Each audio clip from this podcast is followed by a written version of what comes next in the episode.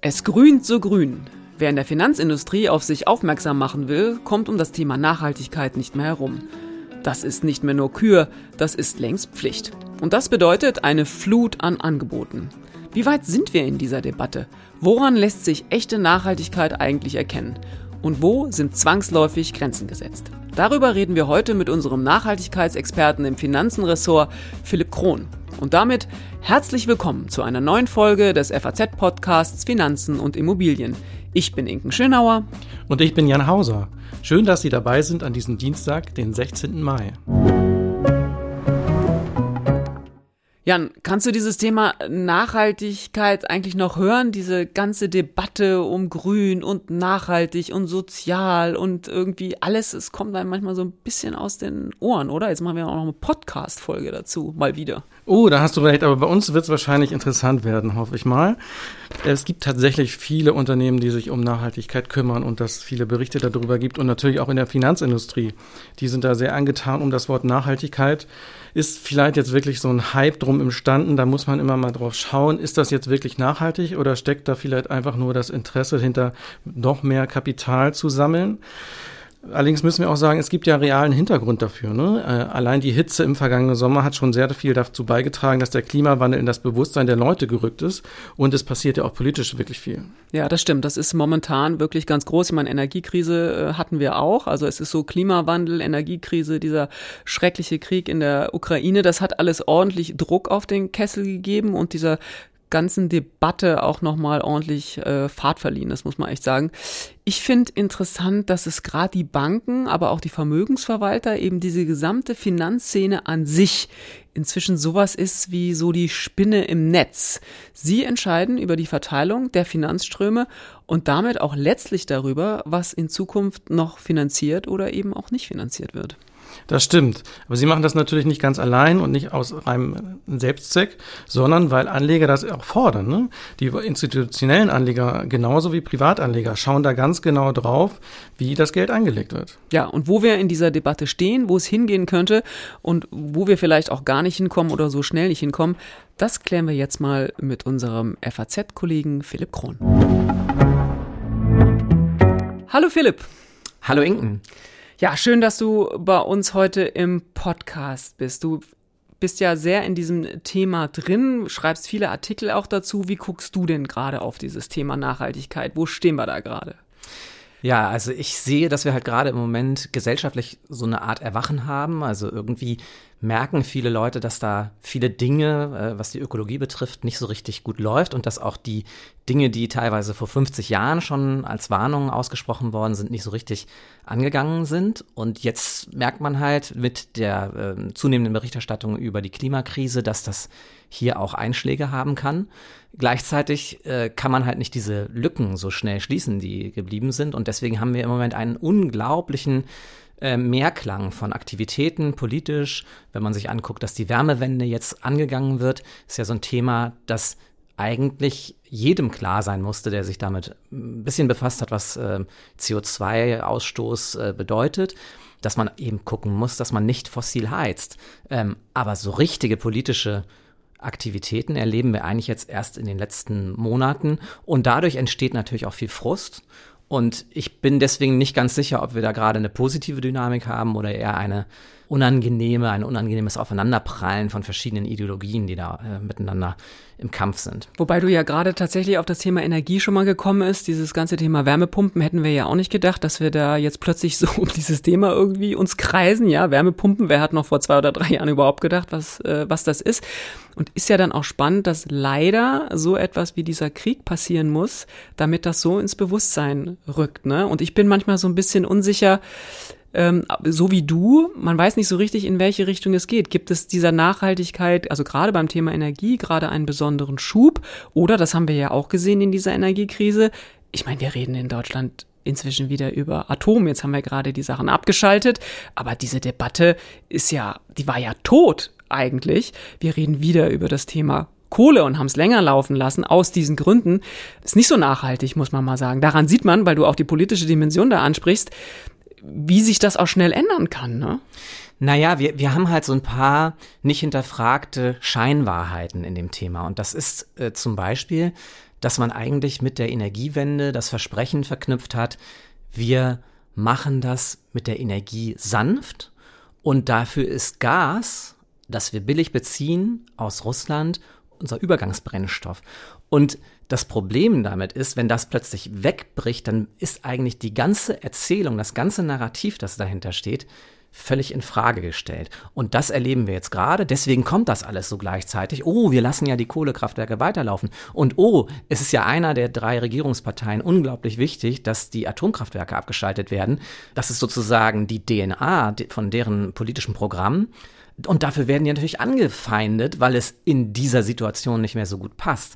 Aber der Grund dafür ist ja nicht, dass die Grünen jetzt völlig plemplem sind, dass sie jetzt an dem Atomausstieg festhalten, den ja Angela Merkel mal durchgeführt hat, sondern das, was plemplem ist, ist eigentlich die Erzählung dahinter, die nicht funktioniert hat, weil wir uns zu lange auf einen Diktator verlassen hat, haben, der uns das Gas relativ günstig liefert. Und der ist halt so unzuverlässig und so ein Aggressor, dass wir mit dem keine Geschäfte mehr machen können. Hm. Ich würde mal kurz einen kleinen Exkurs mit dir machen. Du hast ja sogar ein Buch dazu geschrieben, Ökoliberal. Äh, worum geht's da eigentlich? Worum hast du dich da bei dem Thema beschäftigt? Eigentlich greift das schon was auf, was ich gerade eben ja mal angesprochen habe, nämlich dieses Aufeinanderprallen der Ideologien, das mich unglaublich nervt. Also ich bin 2019, äh, wie viele andere Eltern auch, auf die Straße gegangen mit Parents for Future und habe äh, gedacht, meine Güte, jetzt kommt endlich mal eine Bewegung, die die Probleme, die wir da haben, ja auch diese falschen Erzählungen, die da im Raume sind, mal hinterfragt. Und ich finde, dass die im Prinzip auch eine relativ gute Arbeit gemacht haben und die Diskussion auch gut angestoßen haben. Also ich, Greta Thunberg vielleicht mehr als Luisa Neubauer in meiner Wahrnehmung, aber, aber insgesamt hat das eine unheimlich positive Dynamik entfacht. Und was mich aber genervt hat, dass ich da rumgelaufen bin und die meisten Transparente, die ich gesehen habe, waren System Change. Climate Change means System Change. Und das finde ich irgendwie als alter, überzeugter Marktwirtschaftler, das kann doch nicht wahr sein. Dass diese Ordnung, die uns hier 60 Jahre lang oder 70 Jahre lang Wohlstand gebracht hat, die soziale Marktwirtschaft, ich finde eines der von den vielen schlechten Systemen auf der Welt noch das Beste. Die wird jetzt so vollständig hinterfragt. Dann wird gesagt, der Kapitalismus kann es nicht leisten. Und deswegen habe ich mir überlegt, ob ich viele meiner alten Erkenntnisse, weil ich auch mal Umweltökonomik studiert habe, ähm, ob ich das mal zusammenbringen kann mit heutigen Anforderungen. Und was sich, glaube ich, nicht aus der Welt diskutieren lässt, ist, dass planetare Grenzen in unserer politischen Auseinandersetzung bislang keine ausreichend große Rolle gespielt haben. Ähm, ich glaube, dass, dass, dass die Grünen sozusagen so eine kleine Sektiererrolle manchmal haben, ist ein Problem. Ich würde mir wünschen, dass es einen Ökoliberalismus gibt, dass es einen Ökokonservativismus und eine Ökosozialdemokratie gibt. Die gibt's aber nicht. Deswegen habe ich mich mal sozusagen aufgemacht, zu gucken, unter den Bedingungen biophysikalischer Grenzen, die wir gerade brutal erleben, wie können wir da eigentlich weiter freiheitlich leben und was kann die Marktwirtschaft dafür für einen Beitrag leisten? Und habe versucht, das durchzudeklinieren, eigentlich durch alle Lebensbereiche hindurch. Mhm. Aber ist halt ein mega großes Thema, ne? Also ich meine, äh, wie viele Seiten hat dein Buch? 270. Also und es erschlägt bei, bei weitem nicht alles. Das will ich damit sagen. Ne? Es ist natürlich ganz groß und ich frage mich bei diesem Nachhaltigkeitsthema generell auch, auf mich wirkt es manchmal auch einfach zu groß. Ist es zu groß? Also können wir uns diesem Thema eigentlich wirklich ernsthaft nähern? Oder es, ich meine, es betrifft ja wirklich alle Bereiche. Das sehen wir ja auch, wie schwierig das ist, weil wir ja auch so ein bisschen weg müssen. Manchmal Nachhaltigkeit ist eben auch nicht nur grün, da geht's ja schon los, ja. Aber ist dieses Thema eigentlich nicht viel zu groß, ums, ums, anpacken zu können und irgendwie auch lösen zu können? Also anpacken vielleicht noch, um, aber um irgendwie eine Lösung zu haben? Ja, ich bin mir nicht so ganz sicher. Also ich glaube, das ist wirklich, also es ist wirklich riesig und es ist neben der Digitalisierung halt das große Thema des 21. Jahrhunderts. Und wir, also wie groß es wird, hängt ja auch damit zusammen, wie gut wir darin sind, die Transformation aktiv zu steuern. Ich meine, dass wir das besser können und ich glaube aber auch, es ist auch so groß, weil es eben alle Lebensbereiche betrifft und weil es vieles, was wir so für selbstverständlich erachtet haben in den vergangenen Jahrzehnten halt nicht mehr so leicht möglich macht. Also äh, ich steig mal zu Hause ein in den Wagen und ähm, fahre mal irgendwo fünf Kilometer hin. Könnte schon eine Sache sein, bei der man so hinterfragen kann, ist das eigentlich noch ein adäquates Verhalten, wenn wir äh, mit knappen Energien und, und, und äh, unter Bedingungen der Wasserstoffwirtschaft irgendwie äh, Mobilität ermöglichen? Ich meine, dass da zumindest sich neue Fragen für jeden Einzelnen stellen und dass das Wirtschaftssystem sich ja auch daran anpassen muss. Insofern, ja, das ist natürlich ein riesiges Thema, aber ich finde, ähm, einige äh, kluge Köpfe haben da äh, ganz gute Perspektiven aufgezeigt. Ich denke an jemanden, den ich ganz häufig in meinem Buch zitiere. Das ist ein Ökonom, den die meisten heute wahrscheinlich gar nicht mehr kennen. Kenneth Boulding, der ist ein Brite, der dann nach Amerika äh, gegangen ist und ähm, dann diese Forschungsrichtung der ökologischen Ökonomik mitgegründet hat. Und der sagte, die Menschheit war in den letzten tausend oder in den letzten zehntausend Jahren sehr gut angepasst auf dieses Expansionsstreben. In den vergangenen tausend Jahren ganz besonders stark, wo wir halt wirklich einen Sprung gemacht haben in der Entwicklung von 0 auf 100 so ungefähr. Aber jetzt, wo dieses Zeitalter der Expansion an Grenzen stößt, muss man sich halt fragen, ob das noch das adäquate Mindset ist. Und darüber nachzudenken, das finde ich, ist eigentlich eine der Aufgaben unserer Zeit. Hm. Wir sind ja im Finanzen-Podcast und tatsächlich ist es ja so, dass diese ganze Finanzbranche eine wirklich tragende Rolle spielt in der Transformation. Kannst du mal kurz sagen, warum das eigentlich so ist? Naja, also die, ich meine, die Finanzwirtschaft schafft ja praktisch mit ihren ähm, Geldströmen die ähm, Strukturen, die Wirtschaftsstrukturen, die realwirtschaftlichen Strukturen der kommenden 15 Jahre. Also was wir heute entscheiden, sind die Investitionen, die halt in 15 Jahren mal ähm, die Struktur bestimmen, die wir haben. Und somit ist es total entscheidend für die Frage, ob wir klimaneutral wirtschaften können, ob wir eine Kreislaufwirtschaft ähm, errichten können, ob wir eine Wirtschaft haben, die der Biodiversität nicht zuwiderläuft ähm, und, und die Arten besser schützt. Und Insofern ist es total entscheidend, dass heute sich Finanzakteure Gedanken darüber machen, wo das Geld genau hinfließt, um dann später eben wirtschaftliche Abläufe und Prozesse zu haben mit dem Geld von heute, die morgen eben weniger Schadstoffe, weniger Emissionen, weniger Landraub, weniger äh, Wasserdegradierung und so weiter bewirken. Und das ist eigentlich insofern, finde ich, eine ganz tolle verantwortliche Aufgabe, die die Finanzmärkte haben. Und ich bin überrascht, wie sehr sich die, Finanzmärkte dieser Aufgabe auch stellen. Aber Verantwortung ist ja ein gutes Stichwort. Bei dir ist ja spannend, du kümmerst dich nicht nur um das Thema Nachhaltigkeit, sondern echt auch um große institutionelle Investoren, die genau das machen, wenn man mal denkt an dein Portfolio, wie mit den Versicherungen, über die du lange geschrieben hast, ähm, große Pensionskassen, die dafür sorgen, dass wir irgendwann äh, auch eine Rente bekommen. Wie ist so dein Eindruck? Wie, wie gehen die mit diesen Themen um? Du sagst schon, sie nehmen diese Verantwortung wahr. Ich frage mich dann immer, ja, sie haben natürlich schon aber auch eine Verantwortung in Bezug auf Rente Rendite, also es muss auch was bei rumkommen, ja. Also wie, wie nimmst du diese Entwicklung wahr in den letzten Jahren? Also ich finde, es gibt zwei verschiedene Ebenen. Das eine ist, dass die, was die Erzählung, was das Narrativ angeht, natürlich immer darauf äh, verweisen, wie ihr Geschäftsmodell ganz besonders dafür geeignet ist, Nachhaltigkeit halt auch zu fördern, weil die selber ja auf sehr, sehr lange Zeithorizonte ausgerichtet sind. Also eine Pensionskasse muss unter Umständen für 70 Jahre lang ähm, jemanden versorgen, nämlich in der Anwartschaftszeit und dann aber auch nachher in der Rentenphase.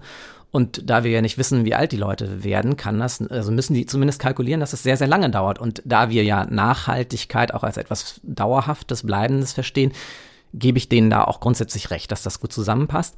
Aber wenn man sich jetzt das im Markt genauer anguckt, dann hat man natürlich sehr unterschiedliche ähm, Akteure. Wir haben auf der einen Seite die börsennotierten Unternehmen, die natürlich total am Puls sein müssen, wo die internationalen Investoren wie BlackRock und Co die halt sehr geschult schon sind in Nachhaltigkeitsfragen, äh, genau nachhaken, was macht ihr denn da eigentlich? Wie legt ihr denn eigentlich eure Kapitalanlagen an? Ist das denn eigentlich kompatibel mit den Nachhaltigkeitszielen?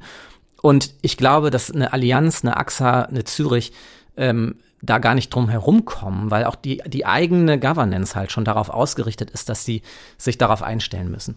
Und dann haben wir so eine Mittelklasse von Unternehmen. Da gibt es einige Pioniere wie die Gotha oder die Barmenia, die sich eben schon früher als andere auf den Weg gemacht haben. Das hatte mit ihrem Geschäftsmodell zu tun.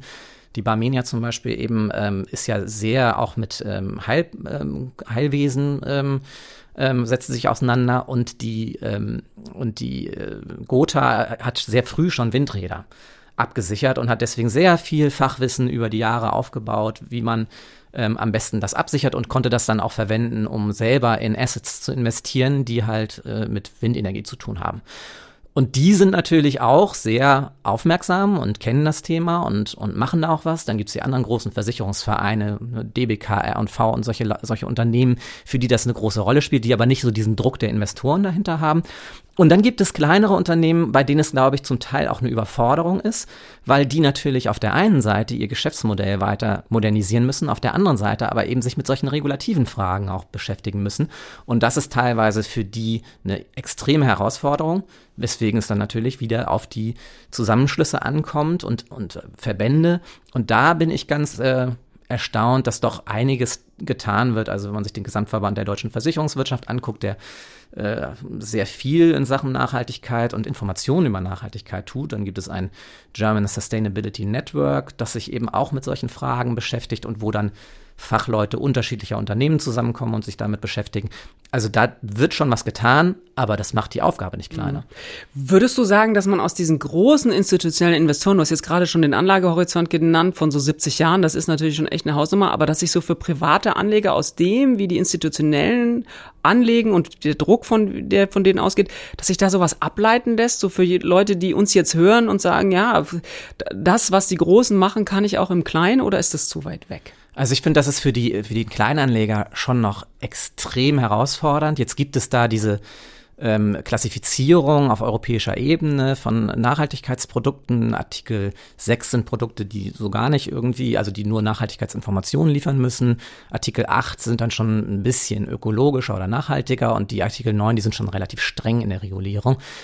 Da kann man natürlich drauf achten, man kann auch auf Labels achten, aber wir alle wissen, wenn viele Labels irgendwie in den Markt kommen, dass man dann auch überfordert ist und auch gar nicht weiß, ne, bei den, bei den Fischlabels etwa, ja, also ich kann das nicht mehr auseinanderhalten, was da eigentlich jetzt eine gute, gute nachhaltige ähm, äh, Fischfarm ist und was vielleicht irgendwie auch eher nur so ein Pseudo Label ist. Ich glaube, da muss man sehr aufpassen. Insofern würde ich immer raten, geh doch auf verlässliche Partner. Ne? Also so ähm, Fondsgesellschaften, die das vielleicht schon lange machen, ne, ÖkoWorld oder äh, Pictet, die da eben schon sehr frühzeitig eben äh, in, in diese Richtung gegangen sind. Aber auch das, was die machen, muss man nicht kritiklos halt annehmen, sondern sondern man sollte sich überlegen, was denn eigentlich sein eigenes Nachhaltigkeitsgebäude, in dem man sich bewegen will, was findet man selber irgendwie schlüssig? Und dann kann man eben da in die Richtung die kritischen Fragen auch stellen. Und vielleicht noch mal ganz zum Schluss, wir reden, habe es vorhin schon mal gesagt, vor allem immer über Grün, aber Nachhaltigkeit ist viel mehr als nur Grün. Unterschätzen wir die anderen Komponenten, wenn wir ESG an, angucken, ne, ist ja einmal das Thema Unternehmensführung für G für Governance, aber eben absolut auch dieses Thema, ja, S, Social, Lieferketten ist so eins. Unterschätzen wir das noch? Oder muss man einfach sagen, okay, grüne Transformation, das ist es jetzt erstmal, darauf konzentrieren wir uns jetzt erstmal und der, der Rest kommt nachgelagert hinten dran oder ist da der Zug jetzt schon irgendwie abgefahren? Ja, ich glaube, das hat einfach mit der historischen Entstehung dieses ESG-Labels zu tun. Governance hat man ganz früh natürlich schon, erst bevor es ESG gab, längst abgefragt. Und da werden ja auch Unternehmen wie VW seit jeher auch abgestraft von internationalen Investoren, weil die Governance eben nicht so ist, wie sich das ähm, irgendwie große Investoren vorstellen. Ähm, das I-Thema, also Umwelt, kam halt jetzt gerade, weil die Nachhaltigkeit so, also die ökologische Nachhaltigkeit so in den Vordergrund gerückt ist. Und beim Thema Social, glaube ich, dass wir darüber noch nicht so viel reden, hat vor allem damit zu tun, dass wir da noch keine guten Klassifizierungen haben. Also wir sind erst dabei. Ich habe gerade gestern jemanden getroffen, die sich beschäftigt mit dem Thema Menschenrechte und dafür sozusagen einen Score, einen, einen Index kreiert hat. Ähm, das muss aber natürlich auch erstmal angenommen werden vom Markt. Der muss sich erstmal angucken, überzeugt ihn dieses Label? Ist das überhaupt ein wichtiges Kriterium in der Geldanlage? Und da glaube ich, werden wir noch ganz viel erleben. Gerade Lieferkettengesetz ist ja auch erst seit Anfang des Jahres irgendwie in Kraft und da, da kommt halt jetzt nach und nach ähm, kommen bessere Messinstrumente. Denn ich erinnere mich daran, als ich im Herbst äh, auf einer Veranstaltung war und ähm, Mittelständler getroffen habe, die vor diese Lieferkettenproblematik gestellt waren, dann haben die gesagt, wir können doch nicht, nicht lauter Daten dafür sammeln, das, das würde uns ja total überfordern, ähm, über diese Lieferkettenproblematik und ob da nachhaltig gewirtschaftet wird, ob die Menschenrechte eingehalten werden. Und da müssen wir wahrscheinlich auch viel handhabbarere, einfachere Daten haben, die sozusagen Auskunft darüber geben, ist das in Ordnung? Und es wird keine Datensammelei wahrscheinlich sein, sondern es werden leichtere Kriterienraster sein. Und dann wird das Thema Social ganz stark in den Markt reinspülen. Bringt mich auf alle Fälle dazu, dass wir gerade zum Thema Social vielleicht auch nochmal einen eigenen Podcast machen. Philipp, ganz herzlichen Dank, dass du da warst heute. Danke für die Einladung. Inken, wie guckst du denn nach eurem Gespräch auf das Thema Nachhaltigkeit? Ja, ich finde, obwohl wir gerade ja vorhin auch darüber gesprochen haben, dass das Thema Nachhaltigkeit so groß ist und so vielfältig und sowas wie so ein Buzzword ist, finde ich doch nochmal ganz interessant, dass da noch ganz viel Unsicherheit ist und dass wir so richtig noch immer nicht absehen können, wohin die Reise geht. Klar ist vor allem, es werden Milliarden bewegt, wurden schon bewegt, werden bewegt und werden auch noch in Zukunft bewegt werden. Aber ob sie alle so das, das alles so bewirken, was sie sollen, scheint mir echt auch noch unklar und vieles einfach auch noch unentschieden. Was nimmst du mit nach dem Gespräch? Mir ist mal wieder bewusst geworden, dass Grün nur ein kleiner Teil der Nachhaltigkeit ist. Da gibt's ja noch die, anderen Kriterien, eben ähm, äh, Soziales und Unternehmensführung, die ja wirklich auch ein Anlagekriterium für viele dann sind. So, ich habe neulich mal einen Immobilienmanager gehört, der hat schon gesagt, ähm, dass E in ESG ist wichtiger, weil es um die Umweltschutz geht und den Klimawandel, dass man das hauptsächlich bekämpfen muss. Wenn man das hat, hat man das andere eben auch nicht. Aber es ist tatsächlich so, dass da noch ein richtig großer Brocken auch in der Debatte Debatte ist, der dann weiter trägt und uns weiter beschäftigen wird. Ja, und das hat das Gespräch mit Philipp ja auch gezeigt. Ähm, vielleicht guckt man auch so ein bisschen auf dieses grüne Thema gerade, weil man eben sowas wie CO2-Abdrucks kannst du messen. Und wir haben in dem Gespräch ja auch besprochen, alles was sozial ist, ist halt auch so schwer fassbar, ne? Wenn wir gerade, wir hatten ja das äh, Thema Lieferketten, Kinderarbeit, wie will man das irgendwie bemessen, am Ende auch bepreisen? Also da stehen noch einige Herausforderungen uns bevor und die Datenlage ist einfach so dünn. Insofern, da sind wir noch lange nicht am Ende.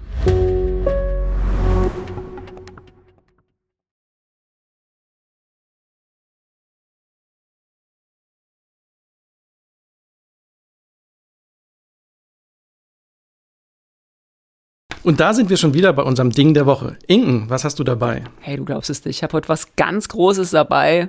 Die Zukunft. Echt? Die Zukunft? Die ist doch ungewiss oder geht's auch eine Nummer kleiner? Nee, eine Nummer kleiner geht's nicht. Ich sag dir auch, ähm, warum. Ich hatte wirklich eine tolle Veranstaltung in der vergangenen Woche. Ich war bei Block im Park. Das ist eine Konferenz, die Eintracht Frankfurt zusammen mit der FAZ veranstaltet hat. Da hatte ich das große Vergnügen, dabei sein zu dürfen. Und ganz ehrlich, du gehst da hin und du denkst, du hast sowas wie Metaversum zum Beispiel, apropos Buzzword, mal verstanden, also so grob. Aber da waren Leute unterwegs, die waren eingeflogen aus äh, New York und aus Gott weiß wo. Für die ist sowas wie Metaversum schon total kalter Kaffee. Also kälter als kalt. Also gefrorener Kaffee. Die sind völlig woanders schon unterwegs. Wirklich? Hast du da mal ein Beispiel? Ja, ich oute mich jetzt hier als absoluter Amateur. Also es kann sein, dass wir ganz viele Briefe oder wahrscheinlich eher E-Mails oder äh, elektronische Nachrichten bekommen, ähm, dass wir hier so gar keine Ahnung haben. Aber ich hörte letzte Woche das erste Mal von diesem Begriff Spatial Web. Das habe ich mir extra aufgeschrieben. Davon hatte ich noch nie gehört. Und äh, einer der Sprecher, der das vorgestellt hat, und die anderen kannten das natürlich auch alle, die der sagte, das sei the next evolution of the Internet. Das ist so eine Verbindung von physischer und virtueller Welt. Das ist, äh, das ist völlig irre. Und da kann ich auch nur sagen, da kommt echt was auf uns zu. Und das war's auch schon wieder mit unserer dieswöchigen Folge des FAZ-Podcasts Finanzen und Immobilien. Wenn Sie Fragen haben, Themenwünsche oder andere Anregungen, schicken Sie uns eine E-Mail an podcast.faz.de oder schreiben Sie uns auf unseren Social-Media-Kanälen. Wir freuen uns, wenn Sie uns abonnieren und wenn Sie uns weiterempfehlen. Zu finden sind wir überall dort, wo es Podcasts gibt. Und schauen Sie gern auch mal in unsere LinkedIn-Gruppe, da gibt es immer wieder interessante Posts. Tschüss! Bis nächste Woche. Alles Gute und machen Sie was aus Ihrem Geld. Gern auch nachhaltig.